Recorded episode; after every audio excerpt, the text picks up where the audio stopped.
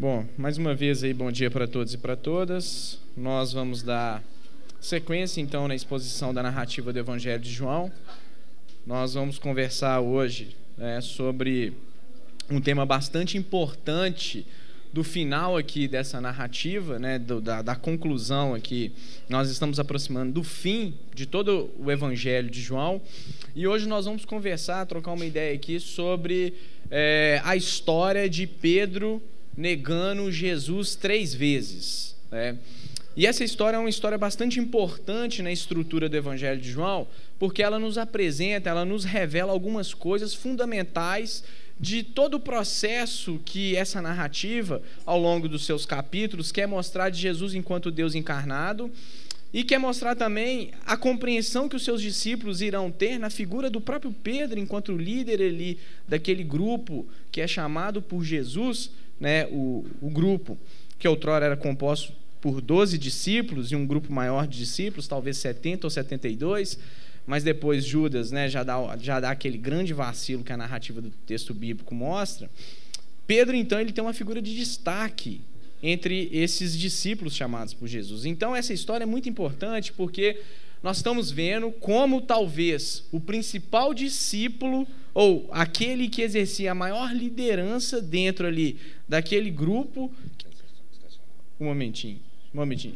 Bom, e voltando então, gente, para nós compreendermos aqui, eu estava falando que essa história é extremamente importante porque essa história ela mostra como estava o coração de tal, do talvez, né, o principal discípulo de Jesus, ou o principal líder da comunidade, daqueles, daquele grupo que estava se iniciando ali, que era o grupo que foi formado por Jesus, que foi chamado por Jesus. E nós vamos ver como é que Pedro ele vai reagir ao interrogatório de Jesus, né? como é que Pedro ele vai. É, se colocar de, né, em, em, relação àquela situação de ver o seu mestre sendo o que preso e de ver o seu mestre além de ser preso apanhando e sendo questionado. Isso é fundamental tá? Para a nossa compreensão aqui dessa história. Então antes disso vamos orar e pedir para que o Espírito Santo de Deus ministre de fato nos nossos corações essas verdades que estão aqui reveladas na palavra né, na palavra do Evangelho de João e de toda a narrativa bíblica que é a palavra de Deus para a nossa vida. Deus, nós te pedimos que o Senhor, por meio da intervenção do teu Espírito em nossas vidas, ministre a tua graça de forma especial sobre o teu povo que se reúne aqui nesta manhã, Pai. Nós te pedimos em nome de Jesus Cristo que o Evangelho de Jesus Cristo possa é, falar e confrontar a nossa vida, Pai, para que de fato nós possamos ser seguidores de Jesus Cristo da forma como o Senhor nos chama a ser. Essa é a nossa oração, em nome de Jesus. Bom, vamos abrir então o texto bíblico no capítulo 18 do Evangelho de João, e aí nós iremos ler do verso 15 ao verso 27, tá? Evangelho de João, capítulo 18, verso 15, diz assim a palavra do Senhor: Simão, Pedro e outro discípulo seguiam Jesus. Sendo esse discípulo conhecido do sumo sacerdote, entrou para o pátio deste com Jesus. Pedro, porém, ficou de fora, junto à porta. Saindo, pois, outro discípulo, que era conhecido do sumo sacerdote, falou com a encarregada da porta e levou a Pedro para dentro.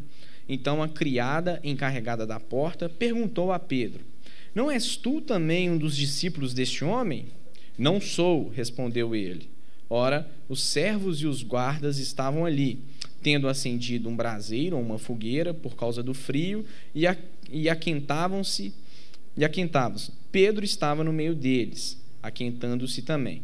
Então o sumo sacerdote interrogou a Jesus acerca dos seus discípulos e de sua doutrina. Declarou-lhes Jesus: Eu tenho falado francamente ao mundo. Ensinei continuamente, tanto nas sinagogas como no templo, onde todos os judeus se reúnem, e nada disso em oculto. Por que me interrogas? Pergunta aos que ouviram o que lhes falei.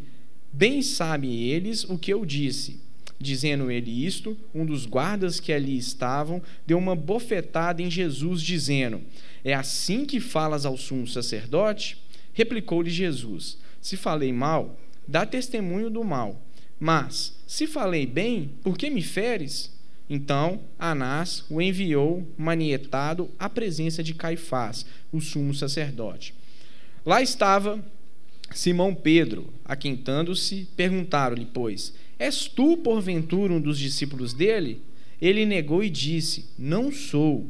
Um dos servos do sumo sacerdote, parente daquele a quem Pedro tinha decepado a orelha, perguntou: Não te vi eu no jardim com ele? De novo Pedro negou, e no mesmo instante o galo cantou. Então é interessante nós olharmos para essa história que está sendo contada aqui na narrativa do Evangelho de João. Né? É uma história sinistra porque ela, ela, ela mostra né, a realidade da, da existencial do coração de Pedro. Né? E aqui também se cumpre as palavras que outrora Jesus tinha dito a Pedro. É, se nós pegarmos é, capítulos anteriores, né, não só no Evangelho de João, mas em outros evangelhos, nós vemos o que? Quando Jesus estava falando da sua obra messiânica, que era necessário então o, o Messias subir para Jerusalém, e especificamente a narrativa do Evangelho de João na sua grande parte, narra, né, ela tem como um, a sua, o seu pressuposto teológico narrar a última semana, ou grande parte, né, da última semana de Jesus em Jerusalém, mas nós vemos então na história dos evangelhos algo que é anterior a, essa, a esse evento aqui. No determinado momento, Jesus ele estava ensinando, ele fala assim: olha, é necessário que o, que o Messias ele suba para Jerusalém e ele seja preso e ele venha é, padecer na mão dos seus inimigos e morrer. E Pedro vira e fala: Olha, Senhor, eu estou pronto para morrer contigo. E Jesus, conhecendo a realidade do coração do ser humano, Jesus era bastante sagaz na análise existencial e antropológica que ele fazia do ser humano, porque ele é o próprio Deus encarnado e ele tem essa capacidade de ler né, nos lugares e de olhar os lugares mais escondidos do nosso coração e revelar aquilo que está lá. Só ele tem o poder para fazer isso. Jesus vira para Pedro e fala assim: Olha, você está prestes a. Você está falando isso aí que você, de fato, né? É, está querendo morrer né, é, por mim, mas eu vou te dizer, Simão, Simão, né, você vai me negar três vezes. E é interessante porque essas palavras de Jesus, elas se cumprem aqui na narrativa do texto bíblico.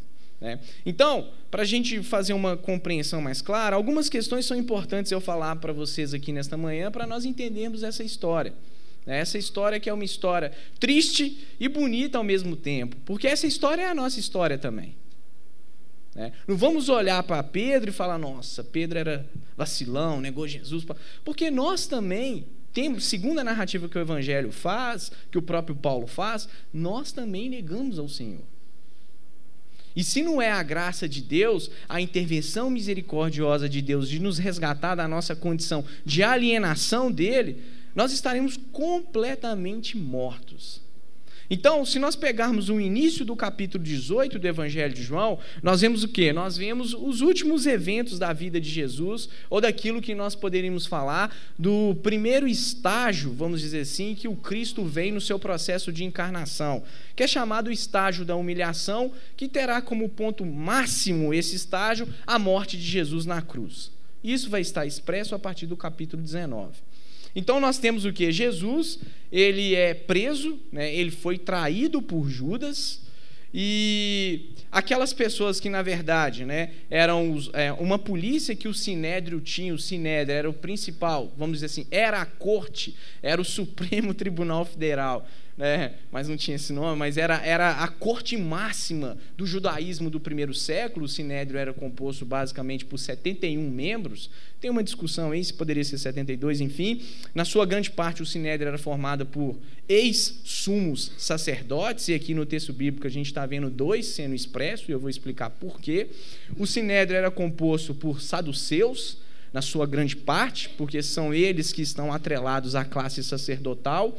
O sinédrio também vai ser composto por uma pequena parcela de fariseus, porque a maior parte da população da Palestina do primeiro século é ensinada pelo fato de frequentar sinagogas, eles diretamente recebem o ensino dos fariseus. E nós já falamos aqui, né, é, existiam sete tipos de fariseus. Não vamos entrar no detalhe que não convém. Você quiser saber mais, faça o nosso curso aqui do IB de Teologia Bíblica, tá? Tô igual o Silas Malafaia, né? Apresenta o livro dele assim, mas não, o curso é, o curso é bom, o curso é bom. Então, gente, o que que pega? É, o Sinédrio, ele tinha muito poder. E com a dominação dos romanos, com a chegada dos romanos na Palestina do primeiro século, principalmente a partir do ano 60 antes de Cristo, né? É, os romanos eles começam a influenciar a forma como o sinédrio iria é, lidar com as questões específicas com relação é, aos judeus do primeiro século, a tal ponto que os romanos proibiram o sinédrio de decretar a morte de alguém. Por isso que nós vamos ver aqui Jesus sendo levado para quem? Na história posterior que vai ser exposta na semana que vem? Para Pilatos. Porque era uma autoridade romana que iria decretar né, o que iria acontecer com uma pessoa. O sinédrio não tinha esse poder. Mas aqui na história, no capítulo 18, então, a gente vê o quê? Pessoas, o Sinédrio ele tinha uma polícia, né? não polícia, assim, não vamos entender polícia igual hoje, né? polícia militar do Sinédrio, não era isso. Ele tinha pessoas, né? ele tinha guardas que é, exerciam é, ou tinham a função de fiscalizar, vamos dizer assim, por meio do envio da classe é, que dirigia o Sinédrio, tinham o, o, a capacidade e a atribuição de fiscalizar se uma determinada lei estava sendo cumprida ou não. Né? Bom, e aí o que, que acontece? A gente vê então que Jesus ele é levado, isso está no capítulo 12, do, do, no verso 12 do capítulo 19 da narrativa do Evangelho de João, Jesus é levado então para Anás. Né? E nesse ato, então, Jesus ele começa a ser interrogado. A título de curiosidade, Anás né, não era o sumo sacerdote ali naquele contexto. Anás era o sacerdote que se, tinha sido, o sumo sacerdote, que tinha sido deposto pelo governo romano, né, é, principalmente por um cara que ele é antecessor a Pilatos, que é, que é o cara chamado Valérios, né, Valérios Gratus, ele tira então Anás, porque o sumo sacerdote, gente, uma coisa que a gente tem que entender aqui, e por isso que nós vamos compreender o julgamento aqui é, falso que eles estão levantando com Jesus, contra Jesus, o sumo sacerdote ele era todo atrelado às causas romanas no contexto da Palestina do primeiro século. Então, os romanos, a partir dos seus interesses, colocavam e tiravam quem eles queriam ali. É. Então Anás ele foi o sumo sacerdote do ano 6 ao ano 15 do primeiro século. E no ano 18, o sumo sacerdote que vai ser colocado né, é o, o, o genro de Anás, que é Caifás. Então por isso que na história aparece dois sumos sacerdotes. Só que os judeus mesmo, a população, a comunidade ali que habitava na, em Jerusalém, não aceitava essa intromissão dos romanos. Então, por isso que a maior parte da população reconhece ainda o ministério sacerdotal de Anás. Então, por isso que Jesus está sendo levado para Anás. E é interessante porque nós vemos nessa história, então, nesses primeiros versos aqui que nós lemos, a partir do capítulo 15 da narrativa do Evangelho de João, a figura de Pedro.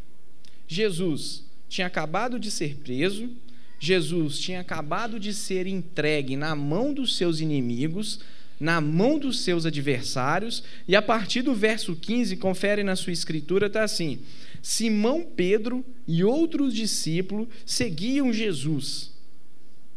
Então a gente vê o que? Né?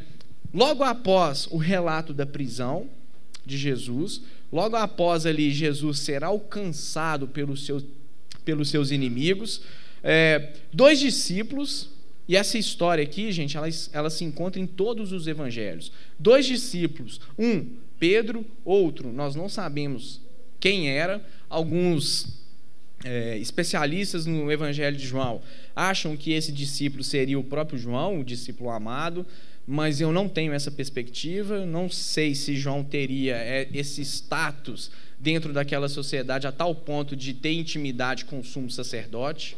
Né? É, e aqui eu sigo uma outra interpretação, mas enfim, nós sabemos que Pedro estava ali com um discípulo de Jesus. E nós sabemos que esse discípulo de Jesus era alguém influente naquela sociedade porque ele conhecia o sumo sacerdote. E a história mostra então que esse discípulo primeiro ele tem acesso ali à casa, né, ou o palácio de Anás, aonde Jesus estava sendo o quê? Interrogado. E depois esse discípulo, então, ele, Pedro não entrou, o texto aqui é muito claro, pode continuar a leitura aí que vocês vão, vão ver. Depois esse discípulo ele chega para a criada da porta, para a mulher que estava na porta, né, é, que tinha a, a, a, a, função ali né, de zelar pela porta daquele, daquele palácio, e vira e fala assim: olha, é, ele conversa com ela, né, e a partir disso então Pedro entra com esse discípulo no pátio ali daquela casa onde que Jesus estava sendo interrogado. E é interessante, gente, que essa mesma mulher, ela questiona Pedro. É interessante nós olharmos para o texto que a partir do momento que Pedro entra ali no pátio, aonde Jesus, no pátio daquele palácio ou daquela casa, que Jesus estava sendo interrogado, no verso 17 diz assim: Então a criada encarregada da porta perguntou a Pedro: não és tu também um dos discípulos desse homem? Aí Pedro responde: Não sou. É, tenta imaginar a cena. Pedro e esse discípulo, né, tinham outrora visto o seu mestre ser preso, então a expectativa que eles tinham messiânica estava indo, por, né, estava sendo totalmente destruída, porque eles acreditavam que o Messias não poderia morrer. E por isso que nós vamos compreender que a falta de, de, de, de entendimento da, da obra messiânica de Cristo na mentalidade de Pedro, né? Eles ainda achavam que o Messias, é, naquele momento que ele estava preso, ele iria sair dali, o Messias não poderia morrer. Por isso que os discípulos terão, de fato, a compreensão clara da identidade de Jesus quando Jesus aparece ressurreto para eles. O evento pascal, a, a ressurreição, muda a mentalidade dos discípulos. E aí a gente vê o que? Uma mulher, então, ela vira para Pedro e questiona Pedro: Mas espera aí, você não estava lá com ele? Né? Tinha algo em Pedro que denunciava essa nova vida que ele estava tendo. E Pedro, então, totalmente temeroso, essa seria uma. A, a, se a gente pegar o texto em grego, as palavras mostram isso. Pedro vira e fala assim: Não, não sou eu. E é interessante porque Pedro, ele nega Jesus ali, né? Ou ele nega a publicidade do seu testemunho na figura de Jesus Cristo, diante de todas aquelas pessoas que estavam no pátio ali, vendo o próprio Cristo ser interrogado. E é bizarro nós pararmos para perceber, porque quando a gente olha e lê toda a história dos evangelhos, seja nos evangelhos sinóticos ou na própria narrativa do evangelho de João, nós vemos quem era Pedro. Pedro, ele era aquele que outrora tinha falado que Jesus era o, né, o, o, o próprio Cristo, o Filho do Deus vivo. Versículos depois, Jesus o repreende, né, porque Jesus fala exatamente que tem que subir para Jerusalém. Ele fala: Não, não faz isso, Jesus. Olha, afasta de Satanás. Não é que Pedro estava possesso, mas todo aquele que tenta impedir o Cristo de realizar a sua obra messiânica é atribuído a ele as mesmas ações de Satanás. Então é nesse sentido que Jesus fala com Pedro. Depois, Pedro também vai ser aquele que vai exercer né, uma liderança, como eu comecei a nossa reflexão dentro ali da figura dos discípulos, Jesus vira e fala: Pedro, tu és pedra sobre. É, é, sobre você, né? Aí tem uma discussão, mas enfim, nós não vamos entrar aqui. Edificarem a minha igreja, de fato, Pedro, quando a gente olha é, os primeiros anos, as primeiras décadas da igreja primitiva, Pedro é aquele que vai exercer uma liderança muito clara, principalmente na igreja de Jerusalém. Pedro também vai ser aquele que vai ser um dos três discípulos que tinha mais intimidade com o mestre. Não é isso que a narrativa do texto bíblico fala? Pedro é um, das, é, um, é um dos discípulos também que vê o próprio Cristo transfigurado. Olha a importância desse apóstolo, então, na narrativa do Evangelho. E é tão grande a importância de Pedro que o primeiro evangelho que nós temos, todo ele é montado em cima do discurso de Pedro, que é o evangelho de Marcos. O evangelho de Marcos são as pregações de Pedro em Roma. Marcos, então, João Marcos, um discípulo de Pedro e Paulo, né, registra essas pregações e essas pregações viram esse evangelho que nós temos. É o primeiro evangelho a ser escrito. Então, olha a importância de Pedro. Só que aqui nós estamos vendo ainda esse Pedro que vai se tornar posteriormente o líder da igreja primitiva, ele ainda não estava pronto. Nós estamos vendo aqui no texto ainda, nesse ato da primeira negação e depois com as duas negações de Pedro, né? De fato, a, a, a, sua fé no Messias, a sua fé em Jesus Cristo, nós estamos vendo o quê? O próprio Deus trabalhando com a vida de Pedro. E é interessante nós percebemos isso, porque Deus também faz isso com a nossa vida. Deus também vai trabalhando com o nosso coração e vai peneirando o nosso coração a tal ponto de depois nos transformarmos de fato num discípulo, num seguidor de Jesus Cristo. Nós vamos ver o final do Evangelho de João, sou eu que vou falar também. Nós vamos ver Jesus ressurreto conversando com Pedro. E nós vamos ver a diferença desse Pedro aqui que negou Jesus para o Pedro ali que vira para Jesus: Jesus, tu sabes que eu te amo. Ou a ideia é: Senhor, eu te amo, mas aumenta a minha fé. É muito bonito isso.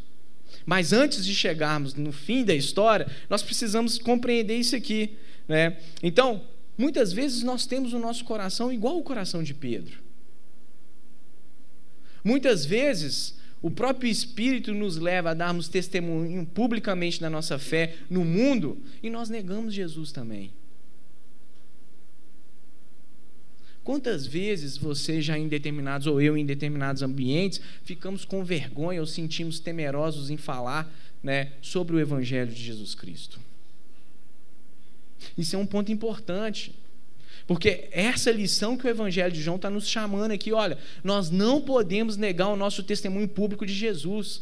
Isso não significa que nós vamos ser chato, não é isso. Mas isso significa que o quê? Que por meio do Espírito Santo, nós somos enviados por Deus ao mundo a darmos testemunho do Filho de Deus no mundo. Jesus, então, né, esse Deus totalmente amoroso, esse Deus totalmente gracioso, mostra de fato a realidade do coração humano. E aqui nós vemos Pedro, o principal discípulo do Cristo, né, negando o seu mestre. E a pergunta que eu quero fazer para mim e para vocês hoje, né, será que de fato a gente não tem construído uma vida, não tem vivido uma vida que nega Jesus Cristo? Nas mínimas coisas que nós venhamos a realizar, nas mínimas coisas que nós podemos fazer. Nós vivemos num mundo bastante sinistro, numa sociedade que cada vez mais ela tenta desconstruir os valores da tradição judaica ou cristã que construíram a cultura ocidental. Né? Nós vivemos numa época onde que muitos não passam mais ou não têm mais a, a, a preocupação de que existem valores normativos absolutos que podem ser atribuídos a todas as pessoas em todas as culturas. Nós vivemos num mundo hoje que é onde que as pessoas questionam a possibilidade da existência é, de um padrão de moralidade para a questão da sexualidade. Nós vivemos dentro do mundo hoje onde que as pessoas, ou grande parte das pessoas, partem de um pressuposto de que no senso ou no imaginário religioso, todos os caminhos e todas as possibilidades de religião levam o homem para Deus. Nós vivemos num mundo hoje onde que a verdade ela é desconstruída. Toda a noção de narrativas ou metanarrativas que tentam construir é, orientações últimas para a vida do ser humano são aniquiladas. Né? Então nós vivemos num mundo completamente raso. E muitas vezes nós somos pressionados por isso. Nós o que? Nós cristãos. E muitas vezes nós cedemos aos valores da nossa sociedade e achamos que né, nós podemos transformar o Evangelho à luz desses valores. Mas será que é isso que Jesus nos chama a fazer? Será que é dessa forma? Será que nós vamos ter a mesma postura que, de, que Pedro teve? Olha, você de fato anda com Jesus? Eu nem o conheço. Quem que é Jesus? Eu nem sei quem é. é. E é sinistro, porque Pedro andou com Jesus durante dois anos e meio ou três anos. Pedro ouviu as palavras de Jesus. E o próprio Jesus alertou o coração de Pedro sobre aquilo que iria acontecer com ele. Não negocie a sua fé, meu irmão e minha irmã. Nós vivemos numa sociedade, como eu falei, extremamente, por um lado, né, extremamente egoísta, hiperconsumista, né, é, que dá vazão aos seus prazeres, por outro lado, totalmente nós vivemos uma sociedade totalmente relativista, né, que chega, alguns chegam até o ponto de cair no niilismo, de achar que a vida não tem sentido, diante de todo esse contexto que nós estamos inseridos, não negocie a sua fé por um prato de lentilha. Não abra mão do seu Senhor. Várias coisas vão ser oferecidas para você. Várias coisas vão ser colocadas para você para que você negue a Jesus. Mas lembre-se daquilo que Jesus fez na sua vida. Lembre-se que a partir do momento que a graça de Deus alcançou o seu coração, a sua vida nunca mais foi a mesma. Lembre-se que de fato agora, a partir da vida, da morte e da ressurreição de Jesus Cristo, o senso de pertencimento à mensagem do evangelho na sua vida, ele é absurdo. Já dizia um grande filósofo francês, Paul Ricoeur. Então, não abra mão daquilo que Jesus fez em você. Não negue a Cristo. E nós podemos negar a Jesus, aqui Pedro negou Jesus publicamente, mas de várias formas. Quando você escolhe a não convidar a Cristo a ser o Senhor da sua, do seu corpo e você quer ser o Senhor do seu corpo e você norteia é, os seus valores sobre sexualidade a partir dos valores humanos, você está negando a Jesus de uma certa forma.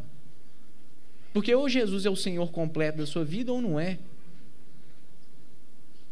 e outras coisas que nós poderíamos falar.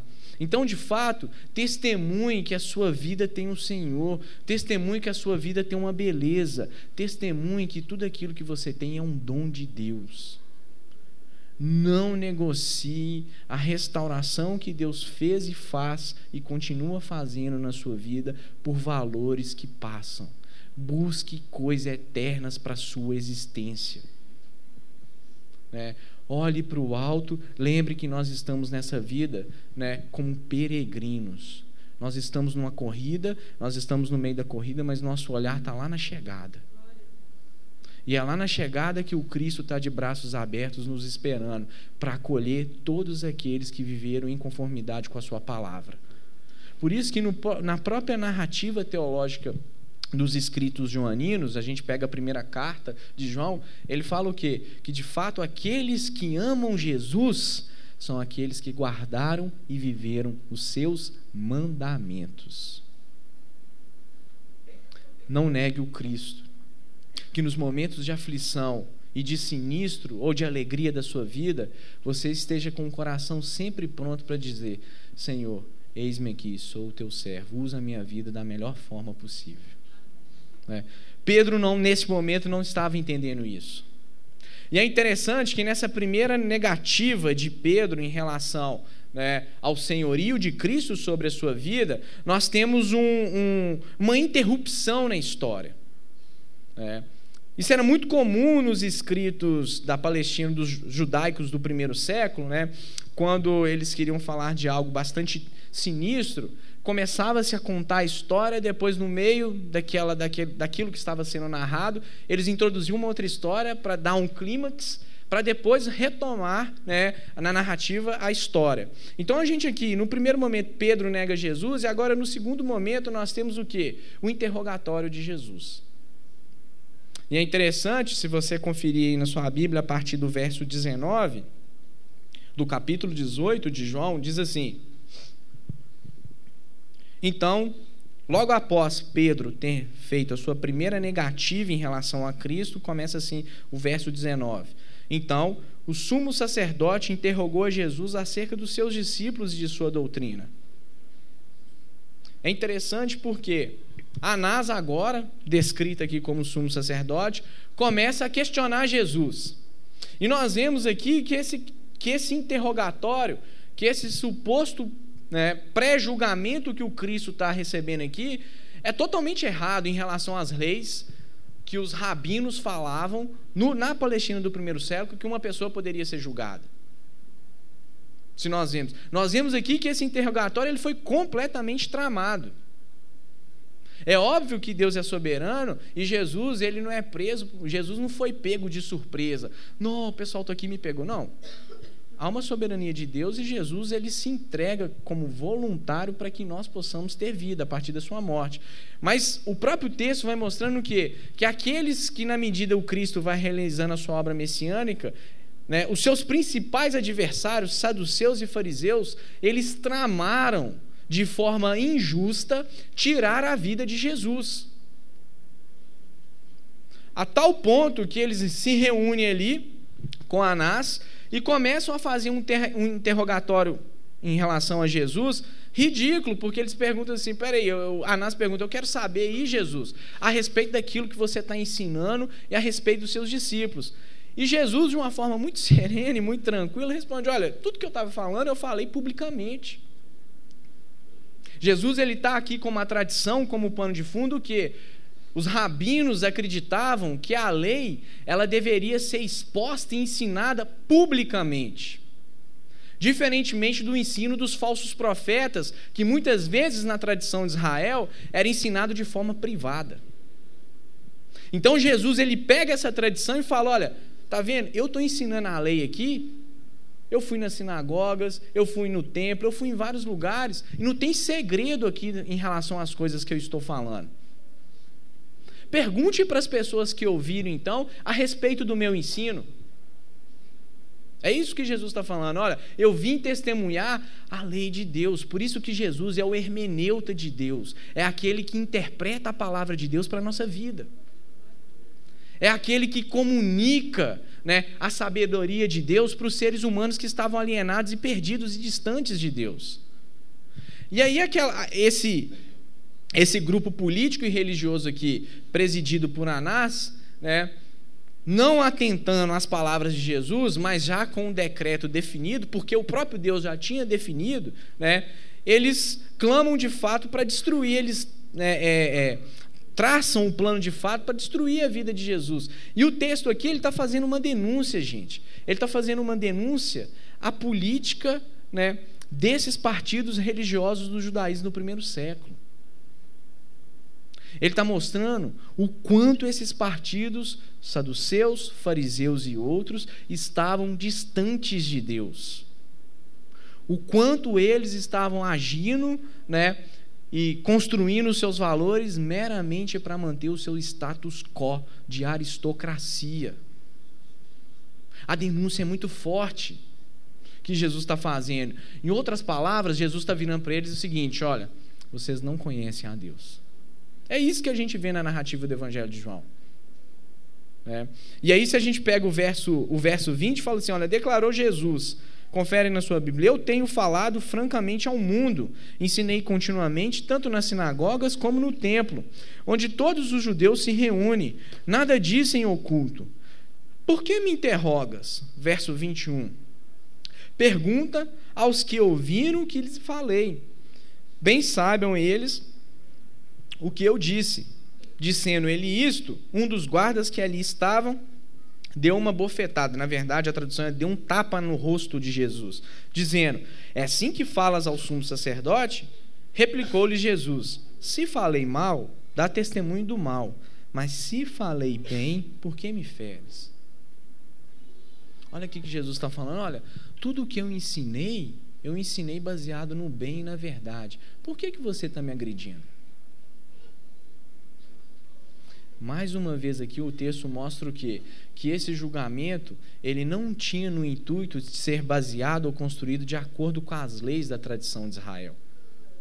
Mas era um julgamento que estava sendo construído e idealizado no intuito, de fato, né, de penalizar Jesus. Por quê? Aqueles líderes políticos e religiosos se sentiam ameaçados com o discurso de Jesus. Porque, de fato, Jesus veio para mostrar que eles não sabiam nada a respeito de Deus. E aí por isso que ele fala, olha, né, no verso no verso 21, se falei mal, dá testemunho do mal, mas se falei bem, por que me feres? Eles não tinham nada para falar a respeito de Jesus, porque tudo aquilo que Jesus fazia era o bem e era a vontade de Deus que estava sendo manifestada entre os seres humanos. E é interessante porque Jesus, ele poderia, como Deus encarnado, ele poderia ter acabado com toda aquela situação. Jesus ele não perde os seus poderes ao se encarnar. Mas a forma como Jesus vai agir é por meio do amor. O amor de Deus em Jesus está triunfando sobre o mal. É. E aí, o ápice desse triunfo é a entrega do próprio Deus na cruz, né, pagando as nossas dívidas ao seu Pai, derramando o seu sangue e entregando o seu corpo às mãos do Espírito de Deus. E aí é por causa disso, então, que nós passamos a ter a vida de Deus em nós. Então, é fundamental nós percebemos que né, esse tribunal que estava sendo feito, esse interrogatório que estava sendo levantado contra Jesus, né, que estava sendo tramado para né, é, para condenar Jesus injustamente, ele é falso. Você não poderia, nas leis rabínicas, bater numa, numa pessoa que estava sendo interrogada. Nem no interrogatório você poderia levantar ou colocar essa pessoa em condição que ela produzisse provas contra si mesma. Então, tudo aquilo que a lei falava, Anás e a sua turma estavam jogando por terra. E a gente vê aqui o quanto eles estavam longe da palavra de Deus e o quanto eles estavam querendo manter as suas condições né, de estabelecer o domínio, o status quo ali naquela sociedade. E Deus vem e rebenta com isso, gente. A morte de Jesus na cruz e a sua ressurreição é a demonstração para o coração humano que toda tentativa do ser humano de manter né, um padrão que ele acha que se aproxime de Deus por ele mesmo é errada, é falha. A morte de Jesus na cruz é a infusão total da graça de Deus nos nossos corações para que nós pudéssemos ter uma nova vida uma nova oportunidade, um recomeço. Uma vida agora reorganizada com um sentido belo um sentido maior para a sua existência. Então, nós estamos vendo aqui esse interrogatório de Jesus, no meio da, das negações de Pedro, a figura de Jesus, né? Ele mostra para a gente o quê? Que Jesus ele tinha sido verdadeiro e justo em tudo aquilo que ele tinha feito. E é muito comum, isso aqui está muito encaixado em toda a estrutura de João, porque João apresenta Jesus como o caminho, a verdade e a vida. Tudo aquilo que Jesus faz, ele faz baseado na sua justiça, não na justiça dos homens. A justiça dos homens é essa aqui, de condenar uma pessoa injustamente. Mas a justiça de Deus subverte a justiça dos homens. Ela tem a ver com o próprio Deus se morrer de forma é, voluntária, de forma imerecida, para que nós pudéssemos ter vida. E segundo a narrativa do Evangelho de João, vida em abundância. Então, quando você olhar para Jesus, olhe para Ele e peça para que o Espírito Santo gere esse entendimento no seu coração, né? lembre-se e olhe para Ele de que é por causa do meu e do seu pecado que Ele morreu. É por causa do meu e do seu pecado que Ele padeceu na mão dos seus inimigos. É, é claro que tudo isso aqui já estava. A própria narrativa do, bíblica fala, né, que já estava é, desde a fundação do mundo o Cordeiro de Deus já tinha sido imolado, né? Já era um conselho eterno da Trindade que a segunda pessoa da Trindade iria se encarnar, iria morrer para que a humanidade pudesse ter vida. Isso era um conselho eterno. E isso aconteceu de fato na história de Jesus Cristo. E é por causa dessa história que nós podemos estar aqui enquanto igreja nessa manhã adorando ao Deus Trino. Porque ele nos resgatou. Ele nos tirou dessa condição de alienados de Deus. Só existe um caminho para a humanidade, só existe uma forma da humanidade se aproximar de Deus: é Jesus Cristo. Ele é o nosso Senhor e Salvador. É Ele que dá o sentido para a nossa vida. Toda a nossa espiritualidade ela deve ser uma espiritualidade cristocêntrica, que tenha Cristo como centro da vida. Porque é a partir de Jesus que nós compreendemos o Pai e o Espírito Santo. E aí a história, então, ela continua. Logo após Jesus sendo interrogado, e aí Anás vendo que aquele interrogatório não, não iria dar em nada, se nós pegarmos nos evangelhos sinóticos, né, em alguns evangelhos mostra que antes de Jesus ele não tinha tomado só uma bofetada, ele tinha apanhado mesmo, né, ele estava sendo violentado. Né? Aqui só fala de uma bofetada, enfim. Mas aí a gente vê o quê? Que Caifás, é, que Jesus é levado até a presença de Caifás. Olha no final do verso 24. E depois nós entramos então na, no verso 25, onde que Pedro vai negar Jesus mais duas vezes. E essa negação de Pedro, então, ela ressalta a própria solidão de Jesus no seu ato sacerdotal de oferecer-se como oferta pelos pecados da humanidade. A partir desse momento, o próprio Cristo ele se sente só. Por quê? Porque o próprio Cristo vai assimilando na sua natureza os pecados da humanidade. E o ponto, o ponto alto disso é Jesus na cruz, aonde que o Pai se faz presente no Filho por meio da ira, por meio da punição. Então Jesus aqui, ele está completamente só nesse momento. E aí, um dos seus discípulos, de novo, o nega mais duas vezes. Bom, ao suportar sobre si a ira do justo Deus contra o pecado, Jesus não recebeu nenhum tipo de alívio, ou conforto, ou consolo. Jesus recebeu a solidão. Mas é por causa dessa solidão que Jesus nos dá a oportunidade, por meio da sua morte, de fazermos parte agora da família dele, da família de Deus. Então, a partir daquele momento que Jesus está no Getsemane orando e ele vira, Pai, se possível, passa de mim esse, esse, esse cálice, Jesus já começa a prescindir o horror da ira do seu Pai que ia ser derramado sobre ele. E era para ser derramado em cima de mim de você. Essa é a história do Evangelho, irmãos e irmãs. Nós estávamos mortos e o Cristo nos deu vida, e isso é graça, isso é beleza.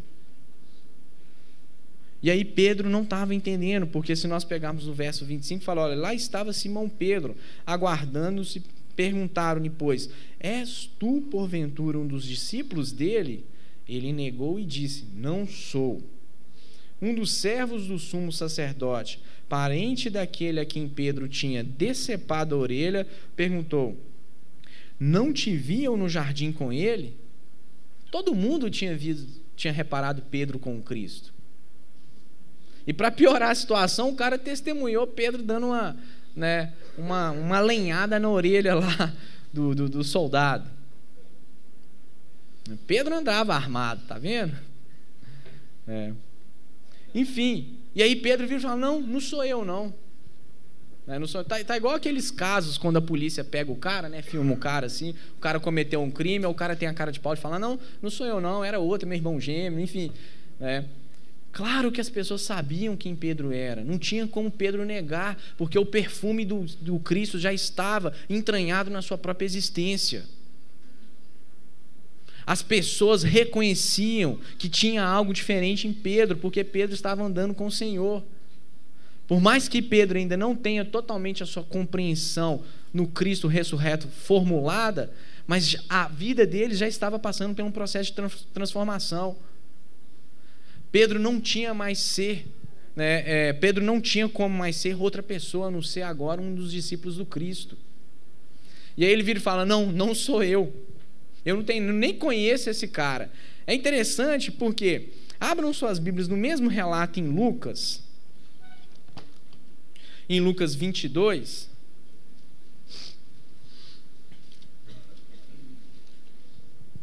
Que fala assim, ó. Só para ampliar a nossa reflexão aqui. Ó. A partir do verso 55, estava assim: ó, E quando acenderam o fogo no meio do pátio e juntos se assentaram, Pedro tomou lugar entre eles. Então Pedro ali estava de né, escondidinho, de bobeira, não queria que ninguém o identificasse, mas não tem como. Não tem como. Né? Quando a graça de Deus te alcança, a sua vida passa a ser diferente. Né? Aí fala assim: olha, entremetentes, uma criada vendo-o assentado perto do fogo, fitando, disse: Esse também estava com ele. Mas Pedro negava, dizendo: Mulher, não o conheço. Pouco depois, vendo o outro, disse: Também tu é dos tais. Pedro, porém, protestava: Homem, não sou. Né? E tendo passado cerca de uma hora, outro afirmava, dizendo: Também este verdadeiramente estava com ele, porque também é um galileu. Mas Pedro insistia: Homem, não compreendo o que dizes. É, e logo, estando ele ainda a falar, cantou o galo. Olha que sinistro agora, gente. Então, voltando o Senhor, fixou os olhos em Pedro. E Pedro se lembrou das palavras do Senhor, como lhe dissera: Hoje, três vezes me negarás antes de cantar o galo. Então Pedro, saindo dali, chorou amargamente. Eu, eu, só lembro, eu só consigo lembrar da cena do filme do a Paixão de Cristo, né, do Mel Gibson, exatamente que ele procura fazer esse relato, né, e os olhos de Jesus assim, Jesus olhando com aquele com um olhar de compaixão, porque o Deus que se revela no rosto de Jesus é um Deus amoroso, é um Deus que tem justiça, mas ele escolheu se revelar para os seres humanos em forma de amor. E aí imagine então Pedro, é, ele vendo essa cena, né? Jesus olhando para ele naquele momento, a ficha dele deve ter caído ali e ali ele entrou num arrependimento sinistro, né? Imagine se fosse eu e você. Para a história do Evangelho, essa história aqui também é a nossa história. Para a narrativa do Evangelho, não é só Pedro que nega Jesus, somos nós também que negamos Jesus. Quando nós pecamos, quando nós não reconhecemos que as obras de Jesus provêm de Deus, quando nós é, não reconhecemos que Jesus é o nosso Salvador, nós, de uma certa forma, também negamos a Cristo. É. E graças a Cristo, nós temos uma vida transformada porque Ele nos alcançou e nos redimiu com seu poderoso amor. É. Isso é obra do Evangelho, isso é obra do Espírito de Deus, não é obra minha nem sua. Deus estava trabalhando com Pedro. É interessante, vou falar um pouquinho da tradição católica para vocês entenderem.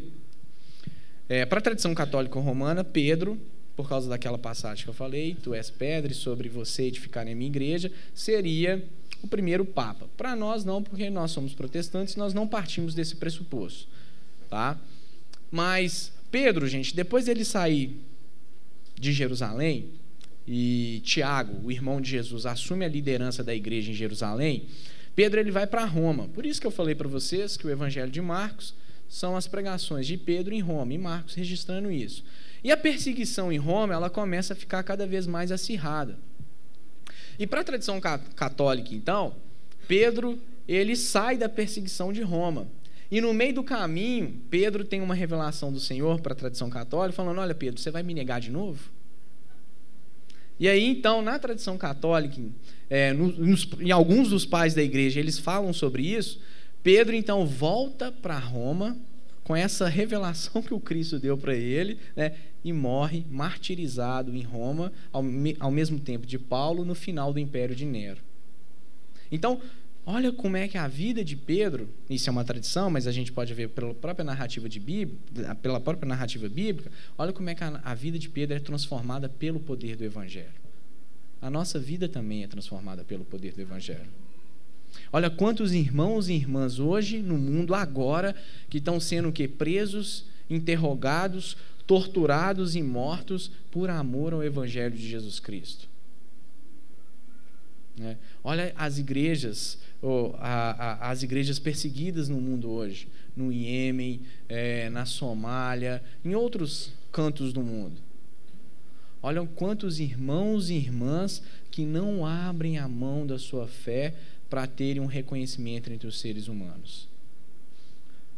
E é bonito porque Paulo vai chamar isso de quê? De perseverança dos santos.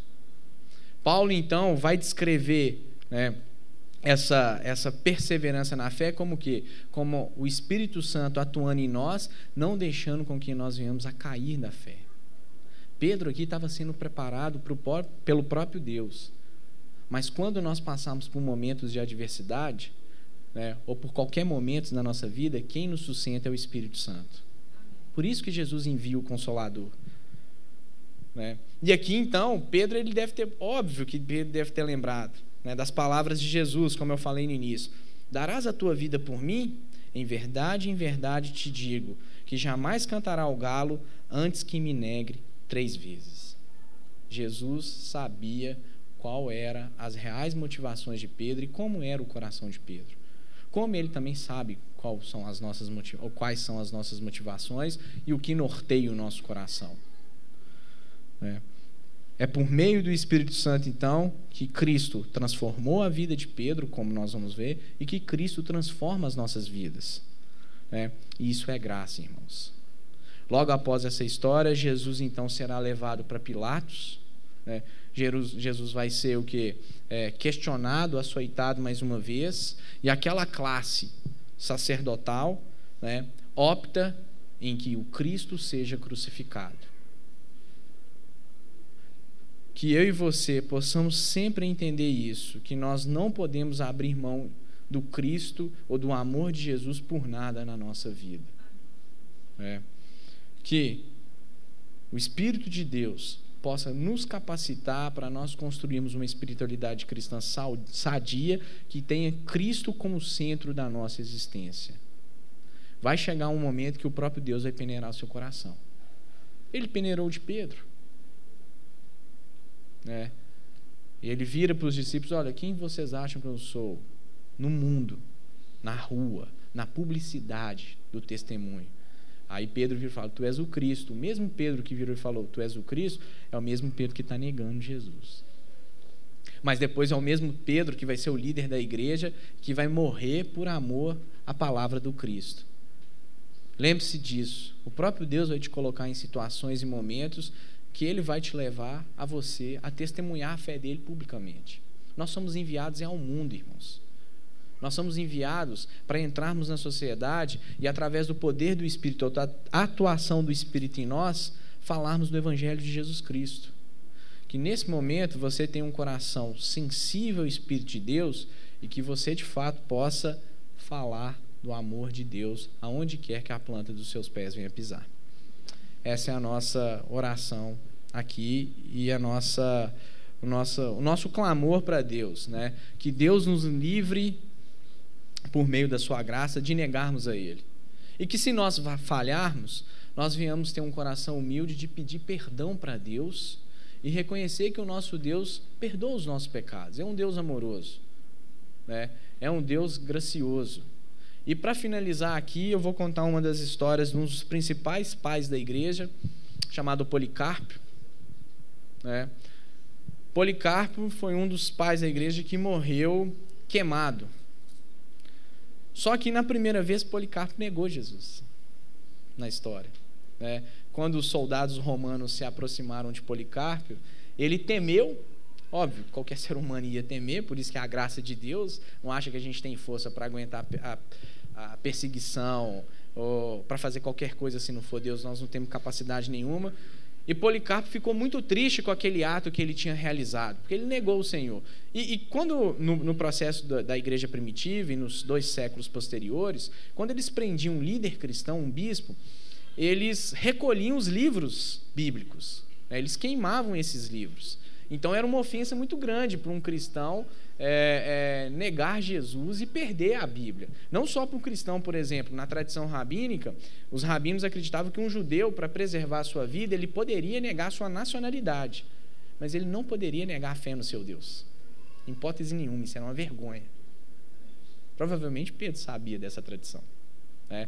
E aí Policarpo, então, no segundo momento que ele é preso, ele, ele ele fala: Olha, eu, eu servi ao meu Senhor há tantos anos, não posso negá-lo de novo. E aí ele tem o seu corpo completamente queimado. Primeiro eles começam a queimar a mão de Policarpo, mas aí o próprio Policarpo pula no fogo e faz com que o seu corpo todo seja é, queimado. Porque ele entendeu, é claro que Policarpo não fez isso pela força do seu braço. É claro que um martírio, quem nos leva é o Espírito Santo. Né? Mas ele entendeu que ele, em hipótese nenhuma, ele podia mais abandonar né, o Senhor ou o Cristo que tinha mudado e restaurado a sua vida. Né? E é isso que Pedro vai entender depois. Então, que Deus gere esse entendimento no nosso coração de compreendermos de fato que nós somos enviados pelo Espírito de Deus no mundo para falarmos do amor de Deus. Né? E quem vai colocar essas palavras na nossa boca é o Espírito Santo de Deus. Vamos orar.